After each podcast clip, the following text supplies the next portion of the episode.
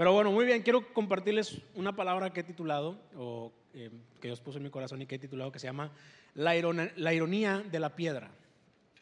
La ironía de la piedra. Ahora, ahorita les voy a explicar al final del mensaje por qué le puse así. ¿sí? Pero al principio, o, ahorita primeramente quiero que ustedes eh, escuchen una historia o un relato que viene en la palabra de Dios que me parece fascinante eh, en todos los sentidos. Es una historia en la que es fácil sentirse identificado y de alguna manera podemos aprender cosas muy, muy valiosas. Y este relato está en Juan 8, versículos del 1 al 11. Juan 8, versículos del 1 al 11. Yo lo voy a leer en una traducción que se llama la nueva traducción viviente, eh, pero básicamente en cualquier traducción pues eh, dice lo mismo, solamente con diferentes palabras. Pero dice de la siguiente manera, Jesús regresó al monte de los olivos, pero muy temprano en la mañana siguiente estaba de vuelta en el templo. Pronto se juntó una multitud y él se sentó a enseñarles. Mientras hablaba, los maestros de la ley religiosa y los fariseos le llevaban a una mujer que había sido sorprendida en el acto de adulterio. Le pusieron en medio de la multitud. Maestro, le dijeron a Jesús, esta mujer fue sorprendida en el acto de adulterio. La ley de Moisés manda a apedrearla. ¿Tú qué dices? Intentaba tenderle una trampa para que dijera algo que pudiera usarse en su contra. Pero Jesús se inclinó y escribió con el dedo en el polvo. Como ellos seguían exigiéndole una respuesta, él se incorporó nuevamente y les dijo, muy bien, pero el que nunca haya pecado, que tire la primera piedra. Luego volvió a inclinarse y siguió escribiendo en el polvo. Al oír eso, los acusadores se fueron retirando uno tras otro, comenzando por los de más edad hasta que quedaron solo Jesús y la mujer en medio de la multitud. Entonces Jesús se incorporó de nuevo y le dijo a la mujer, ¿dónde están los que te acusan? ¿Ni uno de ellos te condenó? Ni uno, Señor, dijo ella. Yo tampoco, le dijo Jesús. Vete y no peques más. Y me gusta mucho este relato porque nos, nos, muestra la historia perfecta de redención. Nos muestra cómo funciona la redención de Jesús, cómo Jesús nos redime y nos libra de la condena del pecado. Es una historia fascinante en todos los sentidos porque habla, habla mucho del amor, de la gracia y la misericordia que Él tiene para nosotros. Eh, en este sentido es una historia de alguien que cometió un pecado, que está siendo señalada, que está siendo evidenciada, y Jesús entra al rescate con su gracia y amor para salvarla de la condenación. Y quiero que analicemos esta historia en dos partes. La primera de ellas, quiero que hablemos del hecho en sí. ¿Qué fue lo que sucedió? Lo que sucedió o lo que estaba pasando en ese momento es que encontraron a una mujer o sorprendieron a una mujer que estaba en el acto de adulterio. Y a ver, esto es, interesante porque la mujer fue sorprendida, o sea, la mujer fue encontrada. No fue como que ella confesara lo que estaba haciendo, simplemente fue, eh, la, encontraron, simplemente se, toparon con eso. Imagínense lo siguiente, ustedes están en, en Cancún, todo incluido, ¿cuántos lo reciben? Eso, ¿eh? Nada más no se ven todos juntos porque nos dejan aquí solo el auditorio, ¿saben? Poco a poquito. Están en Cancún, todo incluido. Ustedes están en la playa, en la alberca, bien a gusto, tomándose un refresco, una piña colada sin alcohol, hermanos. Están bien a gusto ustedes. Y de repente volteas a un lado y ves a un hermano de la iglesia con una tecate roja. Y no es de las sin alcohol, o sea, es de las, de las chidas. Las, lo topas. Y no nada más eso, sino es de los que sirven. Ah, caray. ¿Qué pasa? Sorprende, pues te sorprende ver una persona así, ¿no? Y esa persona obviamente, si te reconoce, te va, se va a sorprender. Hermanos, esto no es testimonio, así que nadie se sienta mal, nadie. a nadie hemos visto en esas situaciones, pero imagínate ser sorprendido de esa manera, o sorprender a alguien haciendo algo que es incorrecto. Y a esta mujer le sucedió. La cosa era que ella estaba haciendo algo que tenía un pecado muy específico, que tenía una condena muy específica, perdón. Tenía una consecuencia incluso hasta, hasta mortal, o sea, era, era fuerte lo que esta mujer, o sea, en sí estaba haciendo algo fuerte y aparte lo que iba a suceder era muy fuerte. Lo que pasó es que esta mujer fue sorprendida, la llevaron ante los maestros de la ley y los fariseos, y estos hombres fueron con Jesús. Fueron con Jesús, la llevaron con Jesús, y claramente o literalmente la Biblia dice que estos hombres querían tenderle una trampa a Jesús. Querían ver qué decía para de alguna manera eso usarlo en su contra. Ahora, en este hecho tenemos estos dos personajes. El primero de ellos, estos maestros de la ley, ¿sí? O los fariseos. Un personaje que sabemos o podemos anticipar que, son, que, eran personas que no, no estaban de acuerdo con lo que Jesús decía. Eran personas que incluso estaban en contra de Jesús. Eran personas que estuvieron acusando a Jesús de muchas cosas, que si no guardaba el sábado, que si hacía cosas, este, que porque hacía milagros y que si era adivinación, hechicería. Eran personas que de verdad estaban buscando desacreditar lo que Jesús hacía. Y constantemente buscaban esas oportunidades para juzgarlo o señalarlo. A grandes rasgos, los maestros de la ley lo que querían o lo que hacían eran dos cosas. La primera, era condenar. Ellos condenaban lo que otros hacían y también lo que Jesús hacía. Pero específicamente en esta historia ellos señalaron y condenaron a la mujer. Le dijeron, tú por haber hecho el acto de adulterio vas a morir siendo apedreada. Que de hecho quiero, quiero eh, como dato curioso, hoy en día se sigue haciendo eso. En algunos países islámicos en algunos países este, donde hay leyes muy, muy radicales, hay mujeres que, que, las matan por cometer acto de adulterio. Y a mí me sorprendió porque, bueno, a ver, somos cada vez hemos evolucionado y se han quitado ciertas cosas, pero hoy en día existe este tipo de castigos, ¿no? Entonces estos hombres primero lo que hacían era condenar, pero lo que, lo que hacían también era evidenciar. O sea, no solamente ponían el castigo, sino también ah, dejaban en evidencia a esta persona. ¿Cómo lo hicieron? Trajeron a la mujer en una multitud y evidenciaron lo que ella hacía. Todo el mundo se enteró lo que esta mujer estaba haciendo. Y eso de alguna manera nos muestra una actitud pues un poco, un poco triste y fuerte de parte de ellos.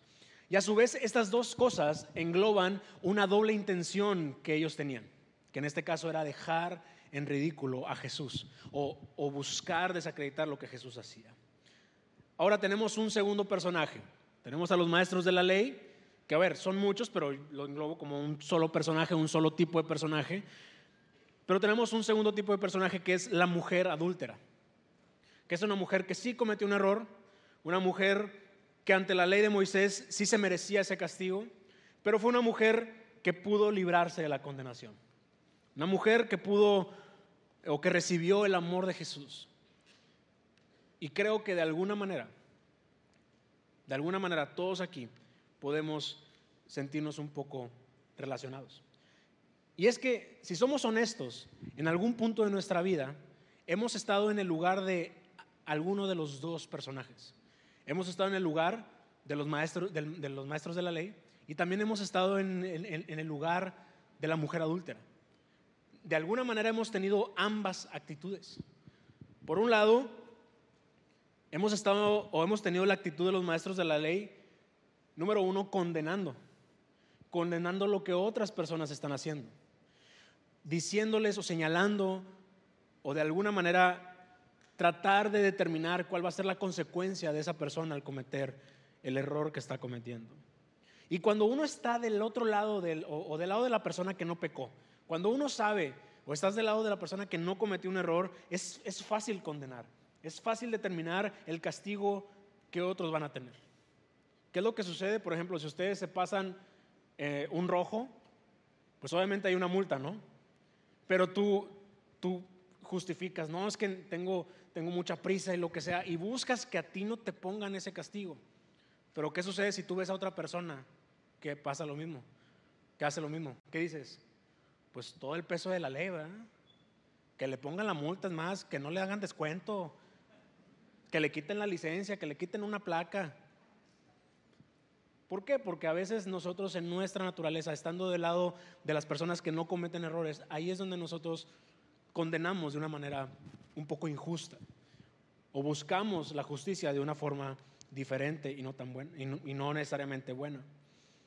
Cuando tú eres el que no cometió un error es fácil señalar el error de los demás y es difícil reconocer lo que uno está haciendo mal. Y la realidad es que como cristianos muchas veces asumimos la postura de condenar a otros por el pecado las decisiones equivocadas que otras personas han tomado. Y además debemos estar conscientes nosotros que no somos nadie para condenar a otros.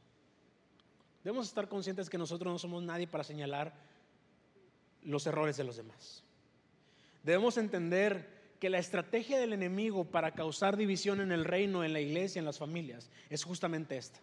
El hecho de condenar, el hecho de, de, señalar. Y eso ha provocado que otras personas incluso se alejen de Cristo. Eso ha provocado que incluso otras personas no se acerquen a la iglesia.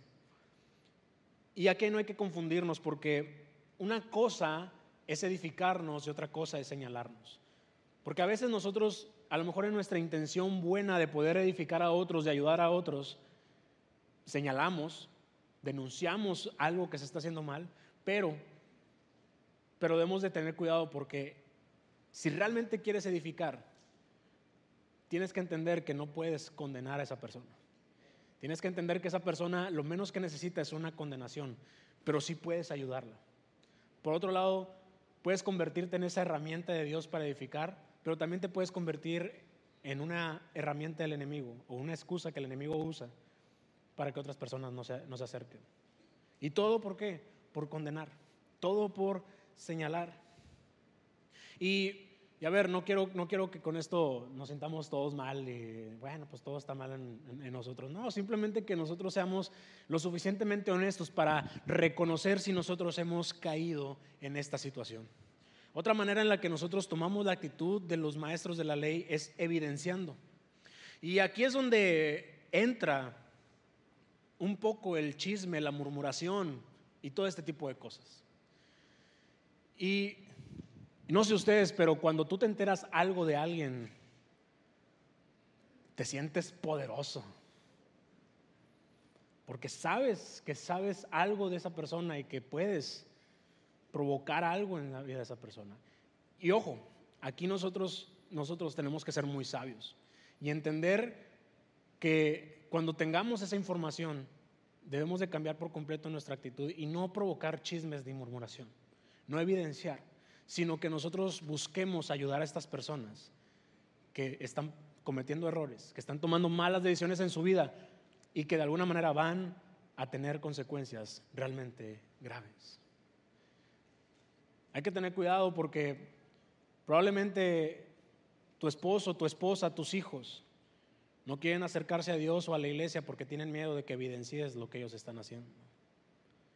Y ojo, no quiero que te sientas mal no quiero que te sientas condenado, válgame lo que estoy diciendo, ¿no? Pero sí que puedas cambiar tu actitud y en lugar de solamente evidenciar lo que otros hacen, o incluso inventar lo que otros hacen, o es que yo pensé que esa persona hizo, o, vi esto de esta manera, y pensé que había, y asumí que esta persona estaba haciendo esto, hay que tener mucho cuidado con todo eso, porque ahí es donde el enemigo puede entrar y convertirnos en estos maestros de la ley que solamente están acusando y, acusando de una manera equivocada.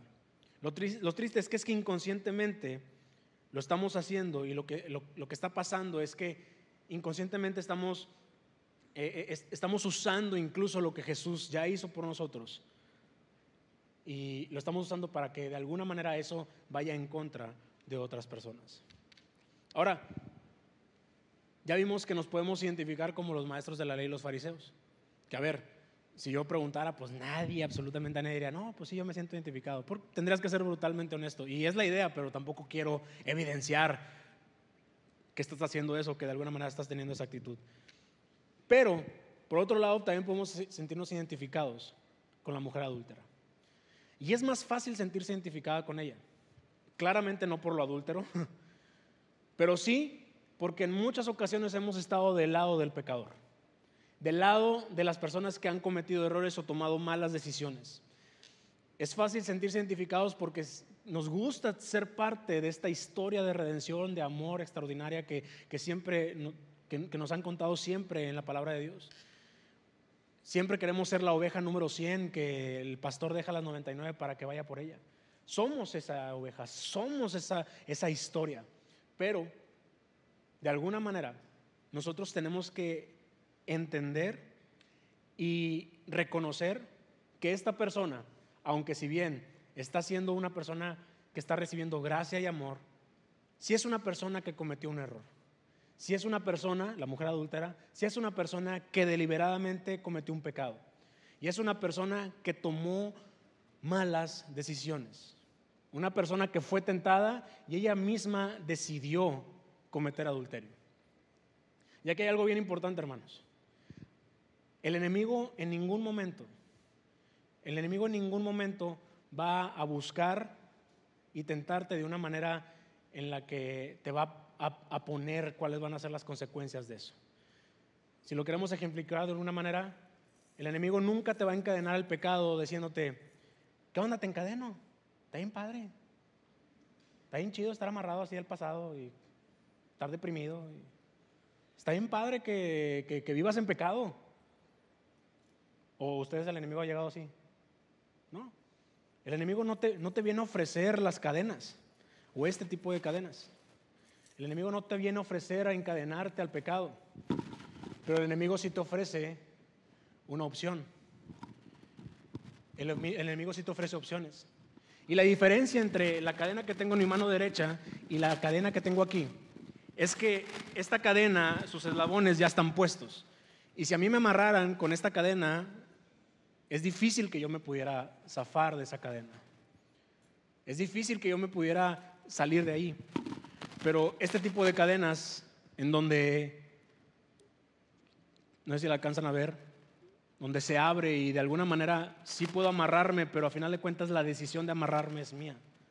O la decisión de encadenarme es mía. Y ojo, la decisión de salir de eso también es mía. ¿Qué quiero decir con esto? que nosotros vivimos en el pecado por decisión propia y no porque el enemigo nos tenga ahí. Y no porque Dios permita que estemos ahí. Estamos en el pecado por nuestra decisión. Y lo que esta mujer estaba teniendo es justamente esto, una opción. Ella tuvo la opción de, de, encadenarse al pecado, pero desgraciadamente en ese entonces ella a lo mejor no tenía la opción de zafarse porque el castigo era severo. Ella iba a morir siendo apedreada. Pero nosotros que tenemos la gracia, el amor y la salvación de Cristo, no tenemos excusa para no salirnos del pecado que estamos cometiendo. No tenemos excusa para vivir encadenados a algo que nos está haciendo daño.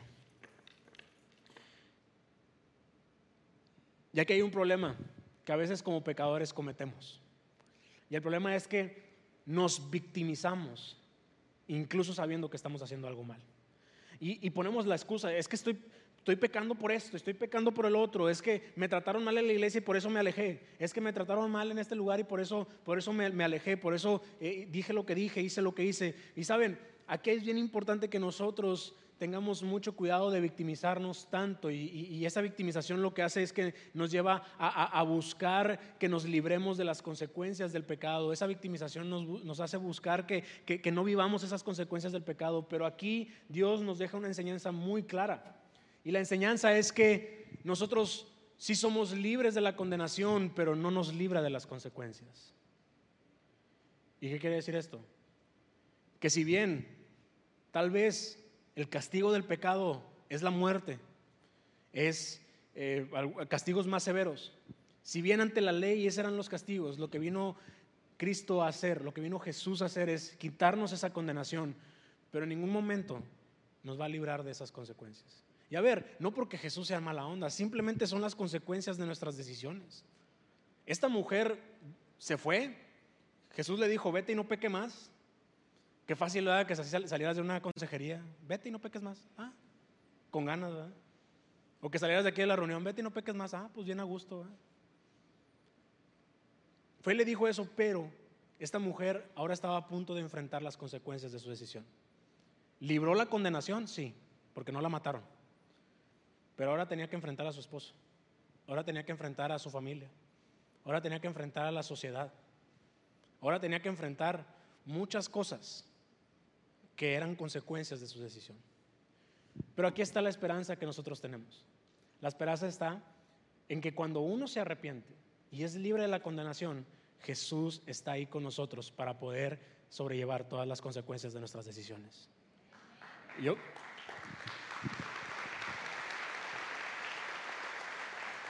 y yo quiero decirte algo, si tú estás en Cristo y sabes que tus decisiones traen consecuencias, no tengas miedo de sobrellevarlas, no tengas miedo de hacerte responsable de ellas. Aférrate a Cristo y, Dios y Él te va a ayudar para que tú salgas adelante.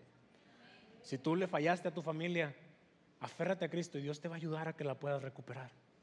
Si tú fallaste este, como, como esposo, como esposa, Dios te va a ayudar a recuperar. Hemos escuchado tantos testimonios de restauración porque es real. Cuando uno se aferra, Dios te ayuda a salir adelante. Si tienes problemas de adicciones, pornografía, drogas, alcohol, lo que sea, Dios te va a ayudar a salir adelante. Las consecuencias están, pues híjole, es, es difícil librarte de las consecuencias. A veces Dios de manera milagrosa o de manera sobrenatural, a veces sucede que no, al menos no llega como el trancazo tan fuerte, por así decirlo, pero las consecuencias ahí están. Nosotros debemos de entender que de lo que nos libra Dios es de la condenación, pero esas consecuencias, asúmelas, pero asúmelas confiando completamente en Cristo. Seguramente, eh, como te digo, esta mujer tuvo, tuvo que ir a enfrentarse a su esposo, a su familia, y, y aquí todos nosotros, Dios nos libra de esa condena, pero pero probablemente necesitamos nosotros enfrentar las consecuencias. Y porque también es, es necesario aprender, es necesario saber qué es lo que sucede cuando algo malo nosotros decidimos. Es necesario, es parte de nuestro aprendizaje, pero, pero podemos confiar en que Él va a estar simplemente o siempre con nosotros. Y aquí pasemos a la segunda parte de la historia. La primera parte hablamos del hecho. En el hecho tenemos a, los maestros de la ley, tenemos a, a, a la mujer adúltera. Pero en esta segunda parte hablemos de un tercer personaje que probablemente, bueno, no probablemente, es el personaje principal de esta historia. Y quiero que hablemos de Jesús. Pero quiero que específicamente hablemos de, algunos, de algunas cosas que me parecen curiosas que Jesús eh, tuvo en esta, en, esta, en esta parte de, de la historia. Y hablemos primero de lo que hizo. ¿Qué fue lo que hizo Jesús? ¿Cuál fue sus expresiones corporales ante, ante toda esta situación? Lo primero que hizo Jesús, lo primero que hizo fue que se inclinó. Y así lo dice la Biblia, lo primero que hizo fue inclinarse. Y esa postura es interesante porque dice la historia que él estaba enseñando en, el templo. Él estaba enseñándole a los demás. Él estaba enseñándole a todas las personas. Él estaba enseñándole a una multitud, había mucha gente, el templo estaba lleno y había gente, eh, estaba abarrotado del lugar de gente. Y si él estaba enseñando, aunque también menciona la Biblia que él estaba sentado, pero de alguna manera él estaba sobresaliendo de todos los demás. Pero lo que él hizo, primeramente fue inclinarse. Cuando tiran a la mujer, cuando llevan a la mujer en medio de la multitud, Jesús se pone a su nivel. Y eso es lo que justamente Jesús hizo por ti y por mí al venir a morir a la cruz del Calvario. Él se puso a nuestro nivel, diciendo, yo voy a tomar tu lugar. Yo voy a tomar tu lugar porque lo que te están haciendo probablemente te lo merezcas, pero no voy a permitir que eso suceda. Si yo me inclino es para poder ayudarte, para poder levantarte, para poder dar mi vida por ti. Y eso en ese momento se lo mostró a la mujer. Y todos nosotros podemos, podemos aprovechar ese, ese, regalo que Él nos ha dado. O sea, a ver, ¿quién da, tu vida, ¿quién da su vida por ti? Digo, tenemos familiares que probablemente harían todo lo que fuera por, por, por nosotros. Yo sé que mi papá haría todo lo que fuera por mí, mi mamá también, y, yo haría todo lo que fuera por mi esposa. Yo sé que lo haríamos, pero en nuestra humanidad podemos fallar en algo. Pero Jesús, que era perfecto, Él dijo, ¿saben qué? yo voy a ir a la tierra, a hacerme como ustedes, a ponerme a su nivel, pero no para menospreciarte a ti, sino para dignificar a la humanidad, para darle un sentido a la humanidad y darle una eternidad a todos los que estamos aquí presentes. Eso fue lo primero que hizo, se inclinó. Pero lo segundo que hizo me parece todavía más curioso, porque dice la Biblia que él se inclinó y comenzó a escribir con su dedo en el polvo. Está como que raro, ¿no? Como, no sé, como un niño, una construcción que se pone a jugar con el polvo así. Jesús se puso, se puso a escribir en el polvo. Y esto es muy interesante en muchos sentidos. Muchas personas están, eh, o muchos teólogos han buscado descubrir qué fue lo que escribió. Porque pues, si, si suena interesante, o sea, ¿qué pudo haber escrito en el polvo en ese momento? La realidad es que nadie ha descubierto qué es lo que Jesús escribió en ese momento. Pero creo que en términos de lo que Jesús nos quiso enseñar en esta parte, no es tan relevante qué fue lo que escribió, sino el hecho de haber escrito. Y es que por lo general, cuando uno señala, señalas con el dedo. Y lo que Jesús en ese momento hizo fue, yo en lugar de señalarte con este dedo, voy a escribir una historia diferente para ti. Voy a escribir un futuro diferente para ti. De ahora en adelante, este dedo no te va a señalar ni te va a juzgar, sino este dedo va a escribir algo distinto para tu vida. Ya no vas a tener una historia, un pasado terrible, sino ahora vas a tener un futuro brillante. Vas a tener vas a tener algo extraordinario, un propósito extraordinario. Y me encantaría saber qué fue lo que escribió, porque una, soy bien chismoso. No, me encantaría saber, o sea, pero creo que, creo que podemos apropiarnos nosotros y me gusta verlo de esa manera. Que en lugar de que Jesús me señale, Él está escribiendo una historia distinta para mí. Pero después vemos, después de lo que hizo, ahora veamos lo que dijo. ¿Qué fue lo que dijo Jesús? Y dijo esta frase que todos conocemos, que en la versión que estoy leyendo lo dice de la siguiente manera, muy bien, pero el que nunca haya pecado, que tire la primera piedra. En otra versión dijo, el que esté libre de pecado, que lance la primera piedra. Y aquí, aquí es bien interesante esta frase, es una frase hermosa porque, porque fue muy sabia de parte de Jesús porque dijo, dijo, dijo tantas cosas, pero a la vez nos enseña tanto. Por un lado deja en evidencia que los maestros de la ley realmente no tenían la intención de hacer justicia, pero por otro lado no les dice que no cumplan con la ley. O sea, no les dice, no, no, no, ¿qué les pasa? No hagan eso. Todos somos amor y, y amor y amor y amor. No les dijo eso. Le dijo, ok, tienen razón. La ley dice eso. Pero a ver, el que esté libre de pecado, rífese primero. Y mire, uno por uno se fueron porque nadie se atrevió a hacerlo. Dejó en evidencia a estas personas. También es, es, interesante pensar, porque esta ley de Moisés exigía no solamente que la mujer fuera apedreada, sino también el hombre. ¿Y dónde estaba el vato? ¿Por qué no se lo llevaban también? Porque estos hombres, estos maestros, ellos tenían una intención no correcta. Realmente no querían hacer justicia. Pero además los evidencia porque existen dos posturas acerca de esto, del por qué ellos no aventaron la piedra. La primera de ellas dice que si ellos apedreaban a alguien, pero no tenían la suficiente evidencia o no tenían las suficientes razones para poder hacerlo y apedrear a esta persona, la ley exigía que esta persona también fuera eh, apedreada. O sea, los maestros también pudieron haber sido apedreados si no tenían la suficiente evidencia. Probablemente no tenían la suficiente evidencia, aunque dicen que la encontraron a esta persona en el acto de adulterio. Pero hay otra, otra razón por la cual ellos no lo hicieron. Y es que si vemos la ley, no todos los castigos no todas las consecuencias de los pecados eran las mismas. O sea, no todos los pecados se pagaban siendo apedreados.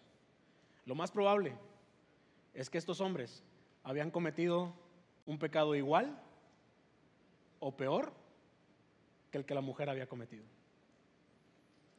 Digo, es obviamente una especulación, es una probabilidad, pero es una razón que de alguna manera nos pone a pensar en una realidad. En una realidad en la que nosotros vivimos. Y esta realidad es que para Cristo, para Jesús, no importa el tamaño del pecado, no importa si cometiste adulterio, o mentiste, o fuiste rebelde, o desobedeciste, o hiciste lo que sea. No importa eso. Todos los pecados son iguales y se solucionan de la misma manera. Todos los pecados se solucionan a través de Jesucristo, a través de la gracia, el amor y su misericordia. No hay pecado tan grande que tú hayas cometido que Cristo no pueda perdonar. Y a ver, no hay pecado tan chico que hayas cometido que tampoco Cristo no pueda perdonar. Todos los pecados ante Dios son iguales. Y de alguna manera nosotros podemos saber y entender que tenemos acceso a la gracia y a la misericordia de Dios sin importar la decisión que nosotros hayamos, hayamos tomado. Ahora, hablamos de lo que dijo, pero ahora hablemos de también un dato interesante que es el lugar en donde todo esto sucedió. Y el lugar de esta historia fue en el templo de Jerusalén. Y en el templo de Jerusalén sucedieron muchas cosas anterior a esta historia. Sucedieron muchas cosas muy padres, muy interesantes. Pero en este mismo templo, posteriormente, sucedieron también cosas muy, muy significativas. A mí no me parece coincidencia, aunque probablemente lo sea, pero, pero no me parece ninguna coincidencia. En el mismo lugar donde esta mujer recibió la redención de Cristo, fue el mismo lugar que cuando Cristo murió se rasgó el velo y ahora nosotros tuvimos acceso a la presencia de Dios. Fue en el templo donde se rasgó el velo. En el templo antes había el lugar santísimo, el lugar santo y el lugar santísimo. Había un lugar exclusivo que no cualquiera podía pasar, solamente los sacerdotes y aún así los sacerdotes corrían peligro de morir. Cuando pasaban les amarraban una cuerda, les ponían unas campanitas y si ya no escuchaban las campanitas, es porque el sacerdote no andaba tan bien que digamos. Era, era tan fuerte la presencia de Dios que eso sucedía. Pero cuando Cristo murió, ese, ese velo se rasgó. Y ahora nosotros tuvimos ese acceso a la presencia de Dios. Y saben, Jesús antes de que Él muriera, de alguna manera rompió con algo que a lo mejor nos impedía a nosotros acercarnos a Cristo para poder ser redimidos. Él rompió con los paradigmas, con los prejuicios, rompió con muchas cosas. Y en ese mismo templo, tiempo antes de que se rasgara el velo, también se rasgó algo se rompió algo que ahora nos permite llegar a Cristo para que Él pueda limpiarnos de nuestros pecados, para que Él pueda mostrarnos su gracia y su amor. No me parece ninguna coincidencia porque creo que progresivamente nos permite ahora acceder al Padre a través de Él, pero ahora también nosotros podemos acceder a la presencia de Dios y disfrutar de lo que la presencia de Dios puede hacer en nuestra vida. Por otro lado, no me parece tampoco coincidencia, pero antes de que él estuviera en el templo, dice en este, en este pasaje que acabamos de leer, que Jesús había ido al monte de los olivos. O sea, antes de eso, él estaba en el templo, había hecho otras cosas, ustedes pueden leerlo en el capítulo 7, lo que había hecho, lo que había dicho, las enseñanzas que tiene ahí. Después de ahí, se va al monte de los olivos y al día siguiente en la mañana, si dice en la Biblia, él regresó al templo. Y, por algo está ahí. Y a mí me parece también muy significativo que lo hayan puesto. Porque en el Monte de los Olivos sucedieron también muchas cosas.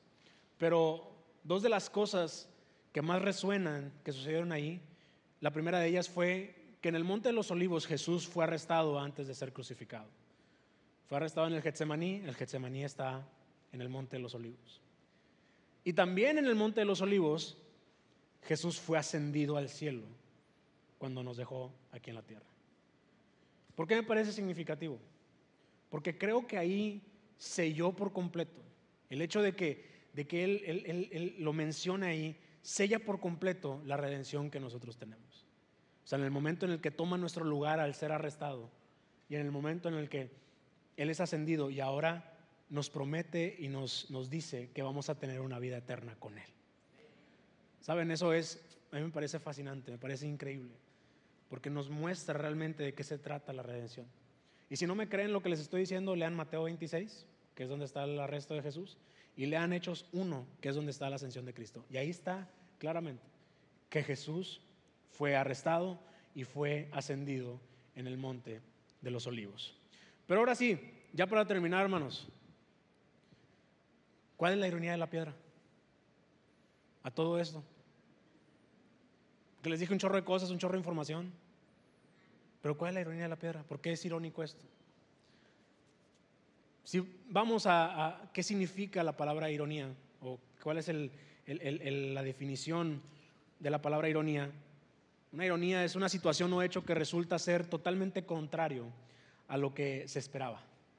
Una situación o hecho que es completamente todo lo contrario a lo que uno espera. Es como si yo les dijera en este momento que los tigres son mejor que los rayados. Se rieron porque saben que es una ironía, ¿verdad? Pues no, o sea, la verdad es que ahorita los tigres, Dios perdone a todos menos al chima. No, se crean. Este, no, se crean, es broma. Pero bueno, a lo que voy es que es, eso es a lo que se refiere una ironía. Y, la ironía en todo esto lo vemos primero en Isaías 26. Isaías 26, no se lo leo, pero ahí está, ahí, ustedes lo pueden buscar, no me acuerdo exactamente el versículo, pero ahí lo pueden leer. En Isaías 26 dice que el Señor es nuestra roca eterna. Dice que es nuestra roca eterna. Y si nosotros vamos a buscar, ¿a qué se refería con eso? Nos vamos al original, a, qué, qué, palabra usó en, en roca, en el original. Usó la palabra sur, como suru, pero sin la U. Usó la palabra sur. Y sur, su definición literal, es que no se trataba de una piedra pequeña, sino de una piedra grande, de una peña, de un acantilado.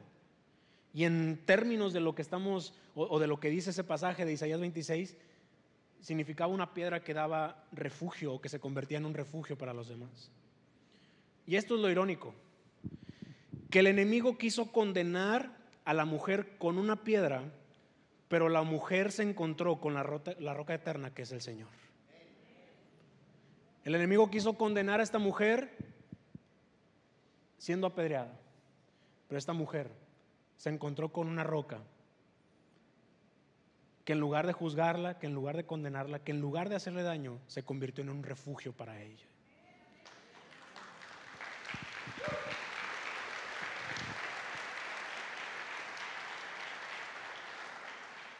Y en muchos sentidos en nuestra vida es irónico también, porque el enemigo quiere juzgarte diciéndote que hiciste algo mal, que la palabra de Dios dice que hiciste algo mal, quiere condenarte de esa manera, pero Jesús con esa misma justicia se convierte en un refugio para ti.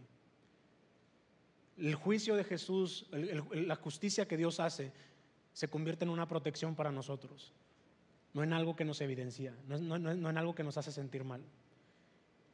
Y creo yo que nosotros podemos vivir confiados en que vivimos protegidos por la roca eterna que es Cristo. Que vivimos protegidos por la roca eterna que es el Señor. Que Él nos cuida, nos protege y nos ayuda a salir adelante. Y también nos levanta, que nos pone en una situación más mejor que la que estamos. En lugar de humillarnos y condenarnos, lo que hace es levantarnos y llevarnos a cumplir todo lo que Él ha preparado para todas, para todos los que estamos aquí. El enemigo quiere que veas la piedra como una condenación y el Señor quiere, que veas la roca como una fuente de esperanza. Porque eso es la roca eterna para nosotros, una fuente de esperanza. Ahora yo quiero hablarle a dos, a dos tipos de personas que están aquí, ya para terminar. Habemos o hay, ya vemos, personas que estamos en el grupo de los maestros de la ley, que hemos tenido una actitud equivocada. Yo quiero ser muy transparente con ustedes, muy, muy honesto con ustedes y, y, la verdad es que en mi humanidad, en algún punto, pude haber tenido alguna actitud parecida al de los maestros de la ley. A lo mejor no tan descarada, pero sí si en algún punto yo me pude haber sentido mejor que otras personas. Digo, una, clara, un claro ejemplo de esto, yo tuve la oportunidad, bueno, la oportunidad, decidí, mejor dicho, guardarme para, hasta el matrimonio, para no, tener relaciones sexuales hasta que me casara. Lo logré, hermanos. Me casé virgen. Es más, me casé como el aceite de oliva, extra virgen.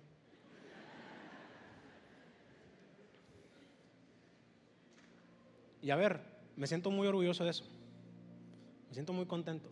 Pero tengo que reconocer que eso me hacía sentir superior. Y hasta juzgaba. Jóvenes que de mi misma edad, que cometían un error de, de esa índole, pues me atrevía a emitir un juicio o a emitir una condenación. Y quiero ser honesto con ustedes, o sea, no, no tengo por qué ocultarlo ni tampoco, ni tampoco este, como maquillarlo, la verdad. Pero Dios a mí me, ha enseñado muchísimo acerca de todo esto. Una porque Dios no ve al pecador de esa forma. Y en el momento en el que yo decido servir a Cristo, yo tuve que cambiar por completo mi actitud, por completo mi forma de ver las cosas. Y yo veo ahora a las personas de una forma muy distinta. Yo cuando hay chicos que vienen y nos dicen, oye, ¿sabes qué hice ahí? Tuve relaciones sexuales. ¿Sabes qué? Estoy viendo pornografía. Cuando me lo dicen me da un dolor tan grande. Me da una compasión tan grande. Porque, porque son jóvenes que, que el enemigo va a venir con la condenación brutal a su mente y a su corazón y no los va a dejar avanzar en el propósito que Dios tiene para ellos. Y me duele porque digo, es que no, no, no, no quiero, no quiero que tú detengas todo lo que Dios está haciendo en tu vida por un error. Y aunque sé que ese error trae sus consecuencias, como decíamos ahorita, pero eso no significa que todo está perdido. Y me duele, lloro, me lloro y me carga mucho eso. ¿Y por qué te digo esto? Porque yo he tenido, yo he tenido que cambiar mi actitud para en lugar de juzgar, de alguna manera en hacerme, en, apropiarme de ese dolor para poder ayudar a, esas a estos jóvenes a salir adelante. Y la verdad es que las cosas cambian por completo. No es fácil, no es, no es sencillo asumir esa postura, se los digo honestamente, no es sencillo. Pero yo he tenido que aprender a que yo no soy nadie para condenar a nadie. Yo no soy nadie para juzgar a, nadie. Y yo no soy mejor. Aunque estoy orgulloso de, lo que, de decidir eso. Aunque yo promuevo que todos los jóvenes se guarden hasta el matrimonio y los invito a que lo hagan. Y es lo mejor que pueden hacer. Pero ante la redención de Dios, ante la redención de Dios, yo fui lavado con la misma sangre con la que todos han sido lavados.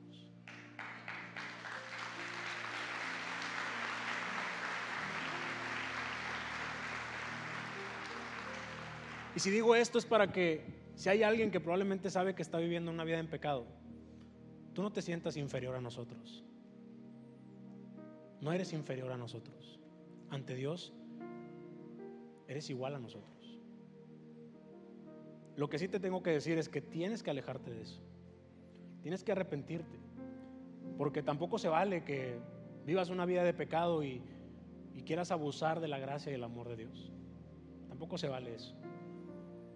Pero si tú sabes que estás haciendo algo mal y quieres cambiar tu vida por completo y te has arrepentido y, a lo mejor ya llevas tiempo alejándote de todo eso que te llevó a pecar, si tú eres esa persona y dices, es que como quiera me siento condenado, tú no eres inferior ni a mí ni a nadie.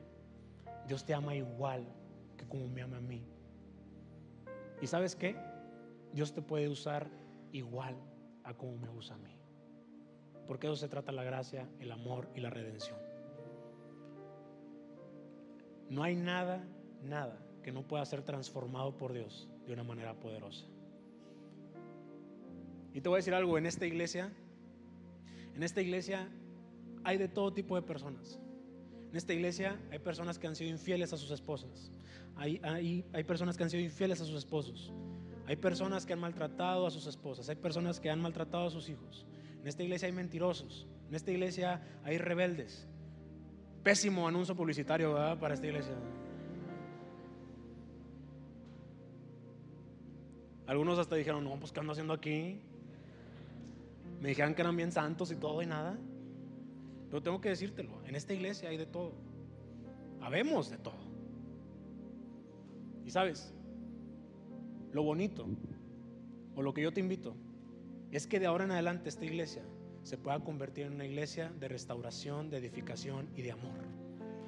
No una iglesia que juzga, no una iglesia que señale, sino una iglesia en donde el peor de los pecadores, si lo quieres ver de esa manera, pueda venir aquí y encontrar a la roca eterna que es Cristo.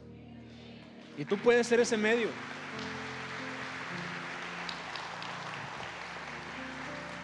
Tú puedes ser esa persona que puede ayudar a otros a encontrarse con Cristo. Hay que cambiar nuestra actitud. Hay que cambiar nuestra actitud de sentirnos superiores solamente porque vivimos en santidad. Déjame decirte algo. Tú no tienes por qué sentirte superior cuando ya tienes un lugar con Cristo. Sabes, a ti lo que te eleva no es, no es eso. Lo que te eleva es el amor y la gracia de Dios. Lo que te hace especial es eso. Y es lo que también va a ser especial a la persona que está a tu lado. O a la persona que, o a las personas que de alguna manera viven una vida de pecado y que no han podido acercarse a Cristo. Y ahora quiero hablarles a todas esas personas que se sienten condenadas por lo que han hecho. Sabes que muchas veces la condenación en algún punto se convierte en un orgullo. ¿A qué me refiero con esto? Que como seres humanos nos protegemos y en lugar de estar recibiendo esta condenación constantemente, el orgullo pone una, una barrera que hace que nosotros nos cerremos por completo a cosas como por ejemplo seguir viniendo a la iglesia para dejar de escuchar que todo lo que hago está mal. O a dejar de escuchar a tu familia que te está compartiendo que quiere lo mejor para ti. Eso es lo que hace el orgullo, eh, la condenación. Poner un orgullo, una barrera de orgullo para que no escuches más. Y a ver, lo entiendo, humanamente pues uno no quiere estar escuchando que estás equivocándote, ¿verdad? Pero en Cristo las cosas no son así. En Cristo no tienes por qué estar escuchando todos los días que cometiste un error, porque no es así. En Cristo lo único que vas a escuchar es cuánto te ama todos los días a pesar de lo que has hecho.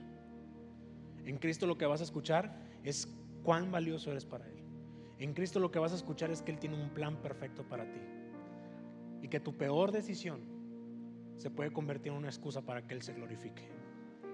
Tu peor pecado se va a convertir en esa historia de redención que otras personas necesitan escuchar. Que tu peor tragedia que has vivido se va a convertir en algo que Dios puede usar para bendecir la vida de otras personas. Porque te digo algo, se necesitan ejemplos. Se necesitan personas que sean ejemplo en todo. Personas que puedan decir, ¿sabes qué? Sí, yo era un adicto al alcohol, pero ya no más. Yo era un adicto a las drogas, pero ya no más. Hay un joven que, tiene un testimonio impresionante de drogas, que Dios lo restauró. Nadie, nadie lo conoce, nadie, nadie ha escuchado de él, pero es un joven que va todos los sábados a los centros de rehabilitación a hablarle a los jóvenes que están en drogas. Y es un joven que Dios ha usado de una manera poderosa, impresionante. Sabes, es un joven que llegó triste, que llegó aguitado, pero que se aferró a la roca eterna.